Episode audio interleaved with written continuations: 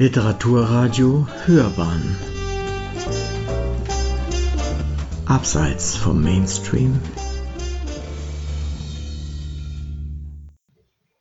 In der Reihe Rezensionen hören Sie heute eine Buchbesprechung von Gerhard Luhofer, die sich mit dem Roman Die Go-Spielerin von Shan Sa befasst. Dieser kleine, aber sehr feine Roman führt uns einige Jahrzehnte zurück. Er spielt vor dem Hintergrund des Zweiten Japanisch-Chinesischen Krieges von 1937. Die Autorin Shansa musste im Alter von 17 Jahren nach dem Massaker auf dem Tiananmen-Platz emigrieren und kam so nach Frankreich. Zu dieser Zeit war ihr Vater Gastprofessor dort und lehrte an der Sorbonne, bevor er später wieder nach China zurückkehren musste. In den 30er Jahren des letzten Jahrhunderts war China der Schauplatz grundlegender politischer und militärischer Auseinandersetzungen. Schon 1931 hatten die Japaner die Mandschurei besetzt und installierten dort einen unabhängigen Marionettenstaat mit dem ehemaligen Kaiser Puyi als Herrscher. Von dort aus bedrohten sie das Reich der Mitte, in das sie dann letztlich auch einmarschierten. China war durch Kriege und innere Verwerfungen instabil. Die chinesische Elite suchte oder fand auch kein Mittel, gegen die Bedrohung durch andere Staaten vorzugehen. Sie nahm Sitten und Gebräuche der Europäer auf und schwächte dadurch die eigene Identität. Die Europäer wiederum betrachteten China als ihre Einflusssphäre. Im Gegensatz zu China hatte sich Japan zwar notgedrungen dem Westen geöffnet, bewahrte aber vor allem in den Kreisen des Militärs die alte japanische Kultur des Samurai-Weges. Aus dem Westen wurde nur übernommen, was dem eigenen Ziel diente, das waren insbesondere militärische Aspekte. Neben den handfesten politischen Interessen war, so lässt die Autorin ihren männlichen Protagonisten an einer Stelle resonieren, die Rettung des schwach gewordenen Chinas und dessen Kultur, in der vor Jahrtausenden die eigene japanische ihren Ausgang nahm, höheres Ziel der Invasion, um dadurch China und auch Korea vor einer weiteren westlichen Dominanz zu bewahren. Im Roman sind zwei Lebensläufe, die auf den ersten Blick wenig miteinander zu tun haben, streng miteinander verzahnt, fast als laufe ein unabänderliches Schicksal auf einen einzigen Punkt, einen einzigen Moment des Lebens zu. Ein Mann und eine Frau, von der Autorin jeweils als Ich-Erzähler des eigenen Erlebens und Erinnerns gesetzt, bewegen sich auf zwei nicht überbrückbaren Seiten des Lebens. Sie sind beide namenlos. Erst ganz am Ende des Geschehens, Sekunden bevor es abbricht, sollen wir und er den Namen der Frau erfahren, er, der männliche Protagonist, bleibt dagegen namenlos die ganze Zeit. Das Glück ist eine Umziegelungsschlacht, eine Partie Go. Ich werde den Schmerz umarmen und ihn so töten. Sie ist ein 16-jähriges Mädchen. Nein, das führt in die Irre eine 16-jährige junge Frau aus aristokratischem chinesischem Haus mit entsprechend guter Bildung und Erziehung. Der Vater ist westlich orientiert, er übersetzt Shakespeares Werk ins Chinesische, war selbst lange im Ausland, das Mädchen ist im Ausland geboren. Sie ist anders als die traditionellen Umgangsformen es verlangen, eigenständiger, selbstbewusster, unangepasster. Sie ist die Fremde in der Schule. Sie ist hochintelligent und schult sich am Go, einem uralten asiatischen Brettspiel, das, je nach Intensität, mit der man es betreibt und dem Ziel, mit dem man es spielt, nicht nur eine Schule ist für Taktik, strategisches Denken, sondern auch ein Weg zur geistigen Erziehung und Reifung.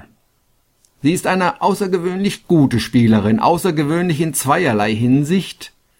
Sie ist die einzige Frau auf dem Platz in der Mitte der Mandschu-Stadt, wo sich die Spieler treffen, und sie gehört zu den besten Spielern dort. Ich habe mich auf den Tod vorbereitet. Er ist ein 24-jähriger junger Soldat, Offizier in der kaiserlich-japanischen Armee, dem Kaiser bis in den Tod verpflichtet. Der Tod steht höher als sein Leben, welches durch Feigheit erkauft worden ist. Diese Weisheit gab ihm die verehrte Mutter mit auf den Weg. Das Leben läuft für ihn quasi auf den Tod hin, der Tod als Ziel, als Erfüllung, als Sinn des Lebens. Es ist der alte Bushido, der Weg des Samurais, der in dieser restaurativen Atmosphäre des Militärischen wieder zum Leben erweckt worden ist und dem er sich mit allem verschrieben hat. Es ist eine sehr harte Ausbildung, die die japanischen Soldaten durchlaufen. Sie sollen nicht nur den Körper stählen, sondern auch Gefühle abtöten. Schon, so erinnert sich der Held, schon in der Kindheit herrscht ein grausames Regime in den Elternhäusern, die geringste Abweichung von der Regel, der kleinste Ungehorsam oder Fehler wird mit Züchtigung streng bestraft. Der Vater unseres Helden ist beim großen Erdbeben, das Tokio 1923 heimgesucht hatte, zu Tode gekommen. Erzogen wurde er von der Mutter und einer chinesischen Amme, die ihrerseits durch eine Liebesbeziehung nach Japan gekommen war. Letztere war im Gegensatz zu den anderen Menschen in seiner Umgebung sehr liebevoll mit dem Kind. Von ihr lernte der Knabe auch Chinesisch, er spricht perfektes Mandarin. Diese beiden Leben der Frau und des Mannes, gestartet an so weit auseinanderliegenden Punkten, bewegen sich aufeinander zu. Er kommt mit der japanischen Armee in die Mandschurei, jagt Aufständische, wird mit seinen Leuten hier und da eingesetzt, bis er schließlich in einer Stadt, der Stadt der tausend Winde, mit seinen Männern in einer Kaserne stationiert wird. Es ist die Stadt, in der auch sie lebt. Durch einen Zufall lernt die junge Frau zwei junge Männer, Min und Ying, kennen. Es gibt kleinere Aufstände in der Stadt, bei denen es zu Tumulten kommt. Die beiden jungen Männer bringen die Frau, die unbeabsichtigt in diesen Aufruhr hineingerät, in Sicherheit. Aus dieser Konstellation heraus entwickelt sich eine komplizierte Geschichte zwischen den dreien. Letztlich verführt Min das Mädchen, ohne dass diese sich sonderlich dagegen gewehrt hätte, obwohl ihr Herz, wie sie später erkennt, eher für Ying, den anderen Mann, schlägt. Warum lässt sich ein solch intelligentes Mädchen in China auf so eine gefährliche Affäre ein? Vielleicht, weil es das erste Mal ist, dass sie erfährt, dass sie geliebt wird, was immer das auch heißen mag in diesem Zusammenhang. Zu Hause kümmert sich der Vater um seine Übersetzungen, die Mutter ist lieblos und gibt der Tochter keinen Halt, in der Schule ist sie die Fremde, hier dagegen erfährt sie Wärme und Zuneigung.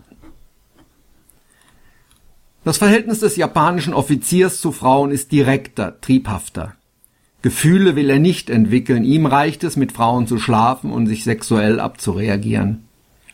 Diese auf den ersten Blick wenig sympathische Haltung ist der gesamten Philosophie des Mannes, der soldatischen Erziehung zu verdanken, denn nach dieser tötet sich die Frau eines Samurais, wenn ihr Gatte gefallen ist, Warum also sollte er ein weiteres Leben mit in den Abgrund reißen? Er ist nicht in der Lage, Kinder zu haben, denn diese müssen unter dem Schutz eines Vaters aufwachsen, sicher vor dem Tod. So ist es für ihn nur konsequent, wenn er in Bordelle geht, sich seine Triebabfuhr einkauft. Er ist Soldat und die Prostituierte sein weibliches Pendant. Auch sie ist nicht für die Liebe geschaffen. Liebe würde nur stören und er sublimiert seine Bedürfnisse in soldatische Qualitäten. Durch einen kleinen Trick seines Nachrichtenoffiziers Nakamura wird unser männlicher Held als Spion eingesetzt. Er soll in der Stadt die Augen offen halten, Gespräche belauschen und Stimmungen eruieren.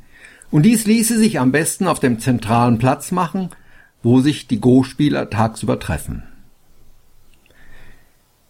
Sie sitzt an einem der vielen Bretter, die nach Tausenden von Partien zu Gesichtern geworden sind, zu Gedanken, zu Gebeten und wartet auf einen Gegner, als er, gekleidet wie ein Chinese, auf sie zukommt und sich herausfordern lässt.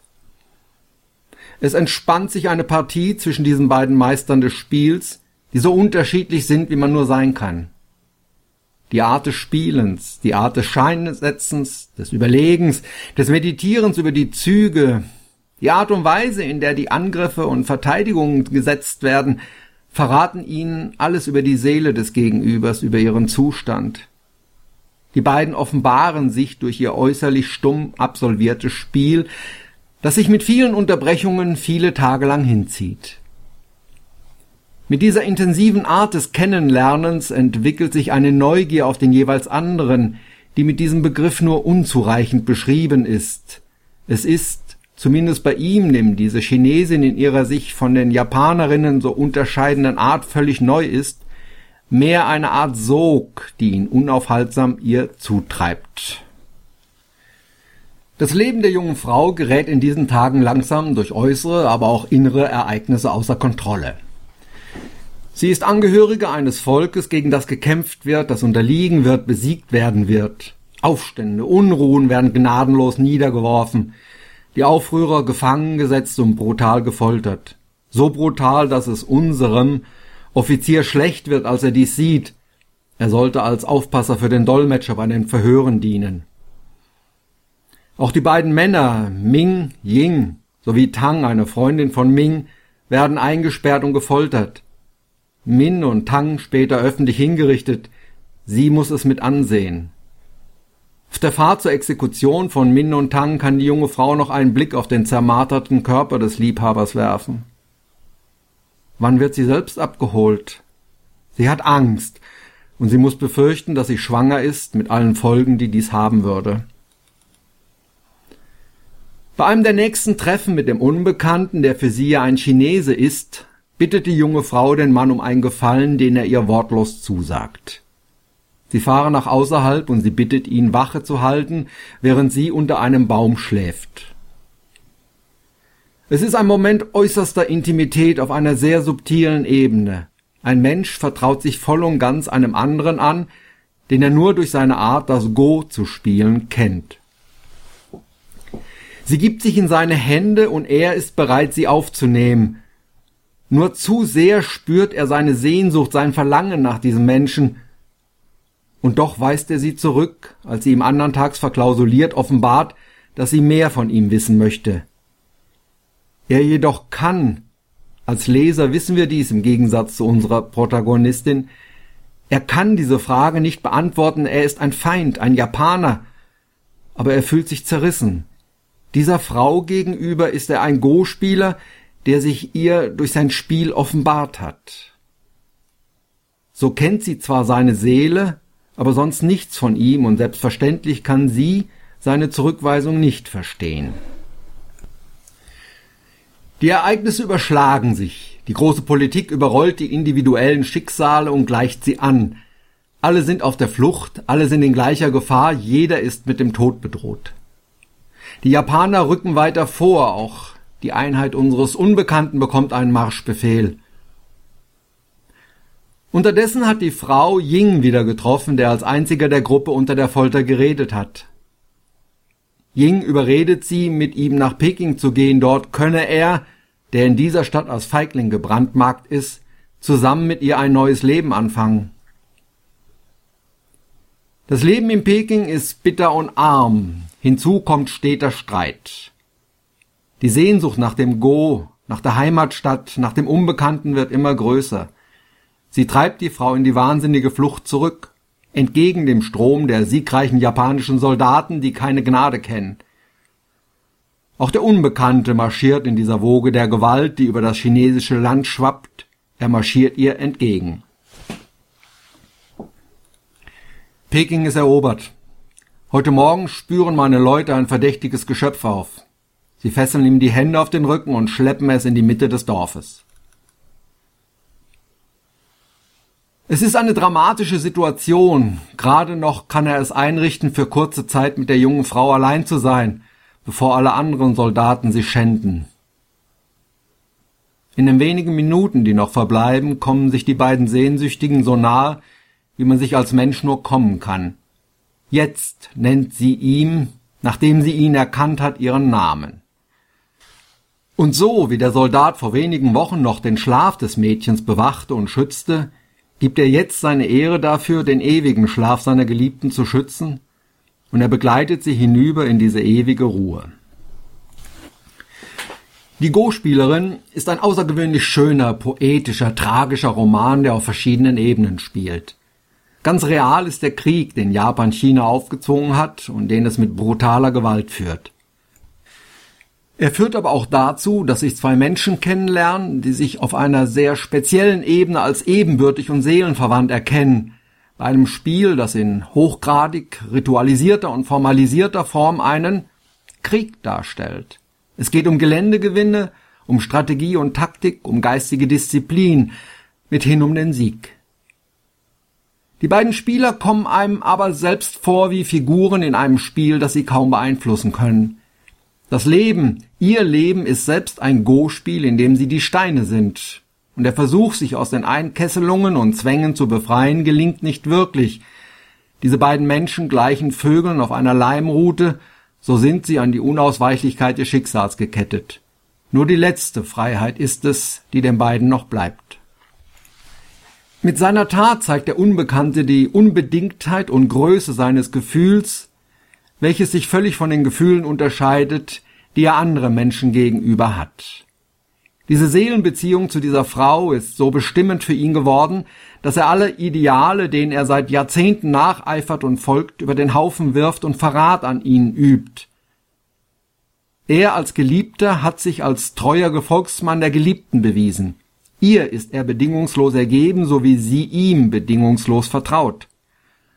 So bleibt er sich in gewissem Sinn dann doch treu als Soldat, nur dass er seinen Treueschwur einer anderen gibt in diesem Moment.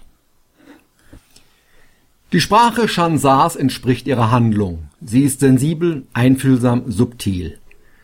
Durch die Gedanken und Gespräche ihrer Protagonisten vermittelt sie viele Informationen und Details zu den damaligen Verhältnissen in Japan und China, wobei ihr ihre weit gefächerten Kenntnisse über Japan zugutekommen. Der Roman selbst ist streng aufgebaut, er ist in 92 kurze Abschnitte eingeteilt, in denen die beiden Hauptpersonen konsequent im Wechsel erscheinen, sowie ihn spielen, nach jedem Zug der andere Spieler an der Reihe ist, seinen Stein zu setzen.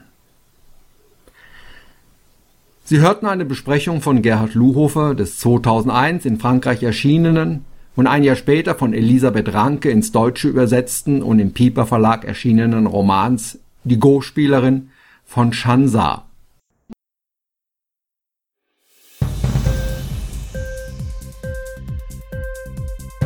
Hat dir die Sendung gefallen? Literatur pur, ja, das sind wir. Natürlich auch als Podcast. Hier kannst du unsere Podcasts hören. Anchor, Spotify, Apple Podcast, iTunes, Google Podcasts, radio.de und viele andere mehr.